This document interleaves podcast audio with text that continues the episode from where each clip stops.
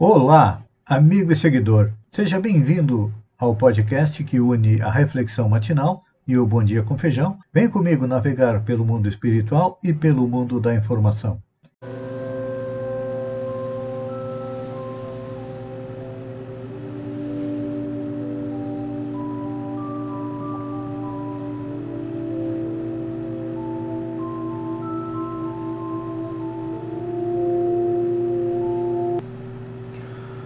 Olá, amigo e seguidor.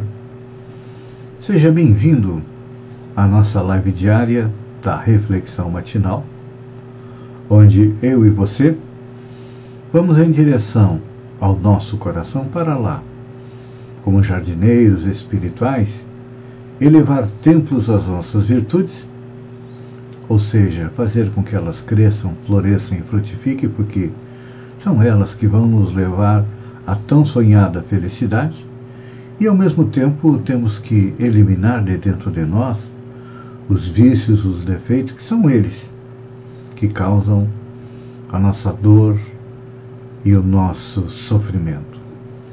E com certeza todos percebem que diariamente eu coloco uma foto do amanhecer. Tem dias que o amanhecer parece igual ao amanhecer anterior, mas não é. A cada dia a Terra percorre uma imensidão no espaço. Nosso corpo seja rejuvenesce, algumas células morrem. Isso nos remete a compreender um dos pontos principais da doutrina espírita, que é a reencarnação, ou seja, o fato de nós espíritos que somos o elemento inteligente do universo, virmos ao planeta, tomarmos um corpo e adquirir um pouco mais de experiência e também colocar em prática tudo aquilo que nós planejamos, com que nós nos comprometemos na pátria espiritual. E este vai e vem das reencarnações parece a sucessão dos dias e das noites, e por isso que nós estamos aqui diariamente procurando fazer com que nós nos preocupemos um pouco mais com o nosso lado espiritual, porque nós somos um espírito que vem ao planeta e retorna à pátria espiritual. O mundo natural, ou seja, o mundo preferencial, vamos utilizar este termo, é o mundo espiritual. E muitas vezes nós erroneamente acreditamos que este mundo aqui o mundo da matéria é o que prevalece. E nos preocupamos basicamente com ela, mas vem o coronavírus para nos mostrar que precisamos trabalhar a nossa espiritualidade. E viemos falando a respeito das leis que regem o universo, tanto físico quanto o moral. As leis que regem o universo físico, nós as estudamos na escola. As do universo moral, nós precisamos é, ir em busca do conhecimento, cada um da sua maneira. As religiões estão aí para auxiliar os espíritos a fazer a sua elevação moral. E temos comentado que o que nos leva à perdição, ao sofrimento, é o egoísmo e o orgulho. E o egoísmo, segundo o espírito Joana de Ângeles, é um inimigo severo ele responde pelos graves problemas que nos infelicitam e infelicitam a sociedade como um todo. Ele gera conflitos, guerras lamentáveis, fomenta intrigas, ódio, destruição e muitas vezes destrói obras dignas que lhe engrandeceriam a sociedade tudo que nós estamos colhendo hoje em termos de planeta, com terrorismo, é, disputas, intransigência, briga entre irmãos, entre pessoas amigas, tudo isso decorre do nosso egoísmo e também é do nosso orgulho. Então, que fazer? Jesus já dizia há dois mil anos atrás: vigia as nascentes do teu coração. É. Porque é no nosso coração, de onde procedem os males, estão enraizados dentro de nós. Quantas esperanças não foram ceifadas por uma palavra maldita ou dita incorretamente e compreendida incorretamente? Hoje, estamos todos nós de cabeça baixa, olhando para a terra, olhando para os pés, e nos esquecemos de olhar para os céus e ver as estrelas os mundos habitados que existem nos céus, estão nos chamando, dizendo: acorda, combate o egoísmo, o orgulho dentro de ti, para que possas viver no futuro num planeta Terra melhor, e à medida que nós vamos evoluindo, nós vamos também nos transferindo para planetas mais felizes. Porque a pluralidade dos mundos habitados é um dos princípios fundamentais, não só da doutrina espírita, mas do universo.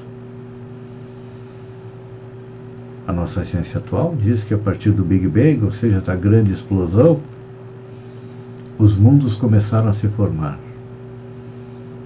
A nossa própria Terra é jovem em relação à idade do universo e os cientistas calculam entre 13 e 15 bilhões de anos. A Terra tem uma terça parte desta idade, algo em torno de 5, 4 bilhões de anos.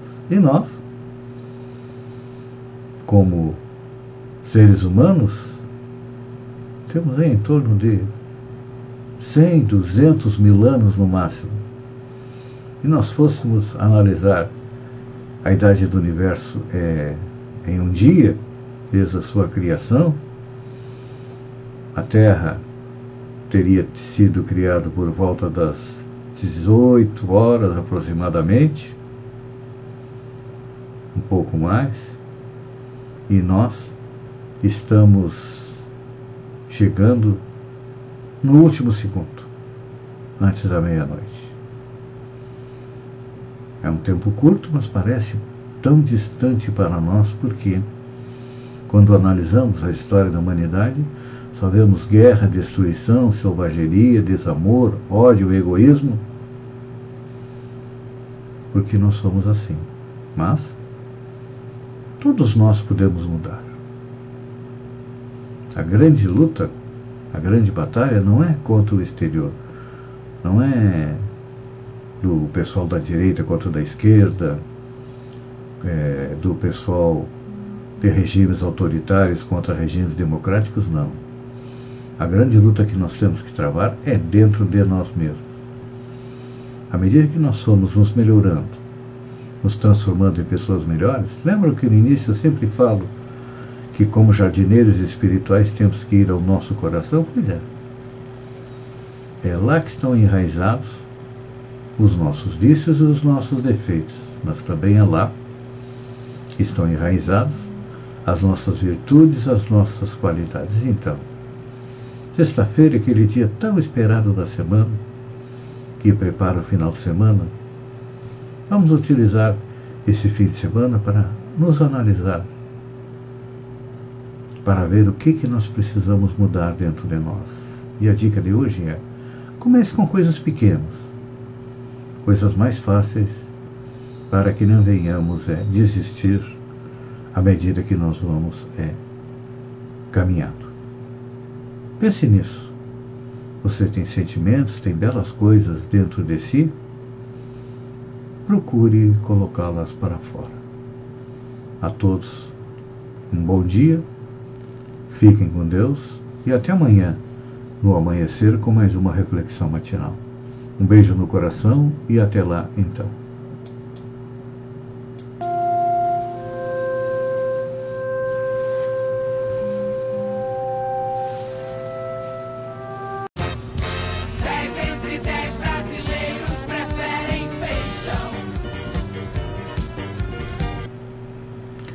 Olá, amigos e seguidores. Sejam bem-vindos à nossa live do Bom Dia com Feijão, onde eu convido você. Vem comigo, vem navegar pelo mundo da informação com as notícias da região, Santa Catarina, do Brasil e também do mundo.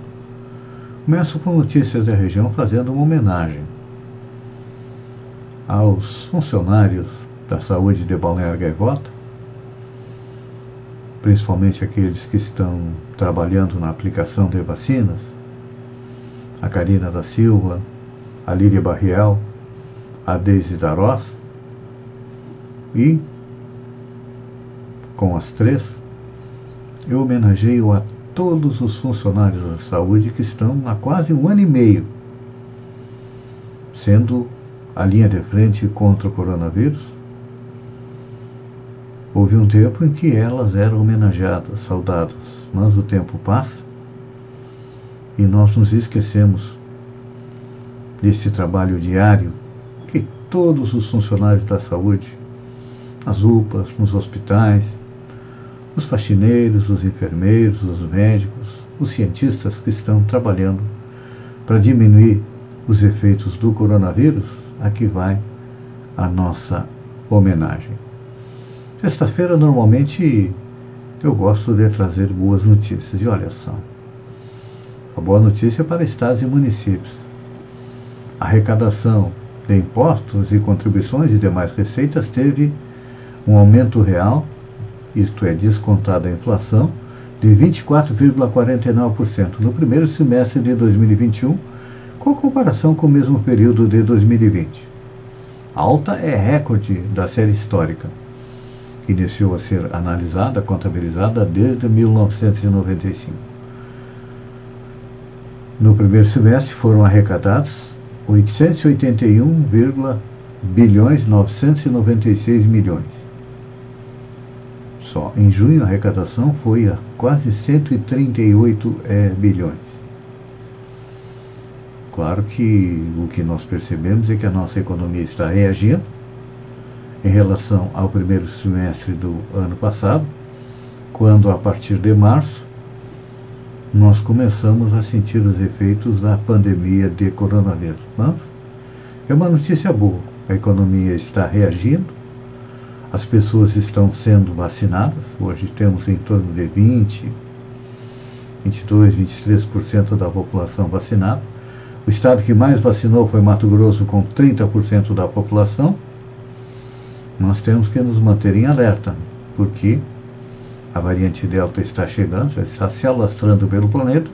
E é claro que nós sabemos que aqui no Brasil, infelizmente, as nossas autoridades não estão dando muita bola para o coronavírus, e então nós já temos um número recorde, quase 550 mil mortes, isso oficiais.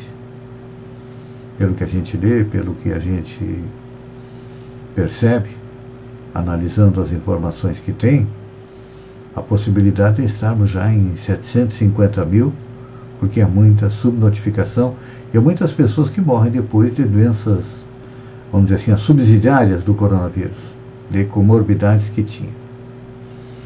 Notícia não muito boa é que a Oktoberfest de Blumenau deve ser cancelada neste ano é, novamente.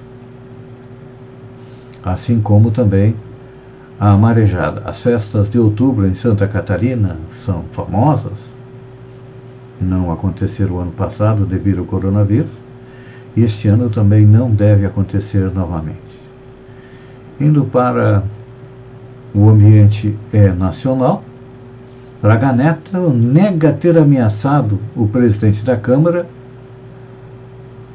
e colocado a eleição de 2022 em risco. É, o ministro Braga Neto negou nesta quinta-feira que tenha feito ameaças contra a realização das eleições em 2022 reportagem do Jornal do Estado de São Paulo relatou que Braga Neto teria enviado um recado ao presidente da Câmara, Arthur Lira, no dia 8 de julho, dizendo que, se não for o aprovado o voto impresso e auditável, não haverá eleição em 2022. Felizmente, nós estamos vendo que temos excelentes militares Parece que a banda podre do Exército não aprendeu a lição da aventura golpista de 1968. Estamos vendo aí, não são todos, mas vários representantes dos militares que foram chamados para o governo com lama nas suas botas. É, a gente sabe. Em todas as instituições existem os bons, os mais ou menos e os maus. Então, são em momentos como o da pandemia que a gente percebe que, infelizmente, o problema, como eu sempre digo é, de manhã, antes do Bom Dia com Feijão, no Reflexão Matinal, o problema somos nós, está em nós. Nosso egoísmo que nos faz colocar em prática aquele velho ditado: farinha pouca, meu pirão primeiro. Então, é que nossos militares estão aprendendo com os nossos políticos. Essa é a nossa realidade. O próprio presidente Jair Bolsonaro deixou cair a máscara. Olha, ele que não gosta de usar máscara. Por que, que ele deixou cair a máscara? Porque finalmente ele declarou que ele é centrão. Claro, ele é cria do centrão, ele foi criado no centrão. Ele vendeu a imagem de uma pessoa séria, honesta, que queria acabar com a corrupção. Ele que se criou no meio da corrupção. Então, finalmente agora, ele deixa cair a máscara e se apresenta tal como ele é. É um filho do Centrão que, claro, que vai trabalhar para quem? Para nós, para o povo? Não. Vai trabalhar para os seus parceiros é, do Centrão. Então, essa jogada do Braga Neto, de dizer que se não tem voto auditável não tem eleição, é a mesma coisa que tentou fazer Donald Trump, só que lá nos Estados Unidos o exército se manteve de pé, defendendo a democracia. O nosso aqui, infelizmente, tem alguns que gostariam de ver novamente um golpe militar. Luciano Huck assumiu Domingão ou melhor, vai assumir Domingão, a partir do dia 5 de setembro. Segundo o comunicado da Globo, divulgado nesta quinta-feira, dia 22, o apresentador assumirá em um formato que vai misturar quadros de sucesso com grandes histórias até dezembro. Em janeiro, Luciano Huck estreará a temporada 2022 do Domingão, que tem muitas novidades. Com a entrada de Hulk, Thiago Leifert, que vinha comandando a Super Dança dos Famosos, se despede das tardes de domingo e a grande final do programa acontece no dia 29 de agosto. Já o Caldeirão, antes comandado por Hulk, virá com um novo apresentador a partir de 4 de setembro, segundo a emissora. O nome está sendo definido para de quem vai comandar a atração até o final do ano. Também teremos aí Outra alteração anunciada pela emissora é o fim do Se Joga, que é um game show comandado por Fernanda Gentil. No dia 28 de agosto, o apresentador encerra o Se Joga para se dedicar em outubro à apresentação de um novo game que vai ser exibido aos domingos antes do futebol. Olha, grandes mudanças, né? O comunicado informa que a partir de 4 de setembro as tardes de sábado na emissora vão começar com humor e cinema. Depois da sessão comédia, com o melhor da escolinha, vai ao ar a sessão de sábado com filmes para toda a família. Então tá aí. E olha só, voltando para o nosso dia a dia, presidente Jair Bolsonaro completa 500 dias sem provar fraudes nas eleições. Ontem completamos exatamente 500 dias em que o presidente Jair Bolsonaro prometeu apresentar provas de fraude nas eleições. A declaração foi dada no dia 9 de março de 2020. Ele prometeu para a semana que vem apresentar essas provas, mas vai provar o quê? Se até hoje ninguém conseguiu provar nada. Se ele provar alguma coisa, ele vai dar dando um tiro no pé dos seus apoiadores porque a urna eletrônica foi criada por militares. Então, por analogia, se houver fraude, a culpa é de quem? Vamos voltar para a música. Gabriel o Pensador lança clipe. Esta notícia eu deixo para amanhã. Ou melhor, para segunda-feira, pois o nosso tempo se esgota. Eu agradeço a você, amigo e seguidor. Desejo um bom final de semana. Olha, por favor, se beber, não dirija. Se sair, use máscara. Respeite todos os protocolos. Um bom final de semana e até segunda-feira às 7 horas com mais um Bom Dia com Feijão.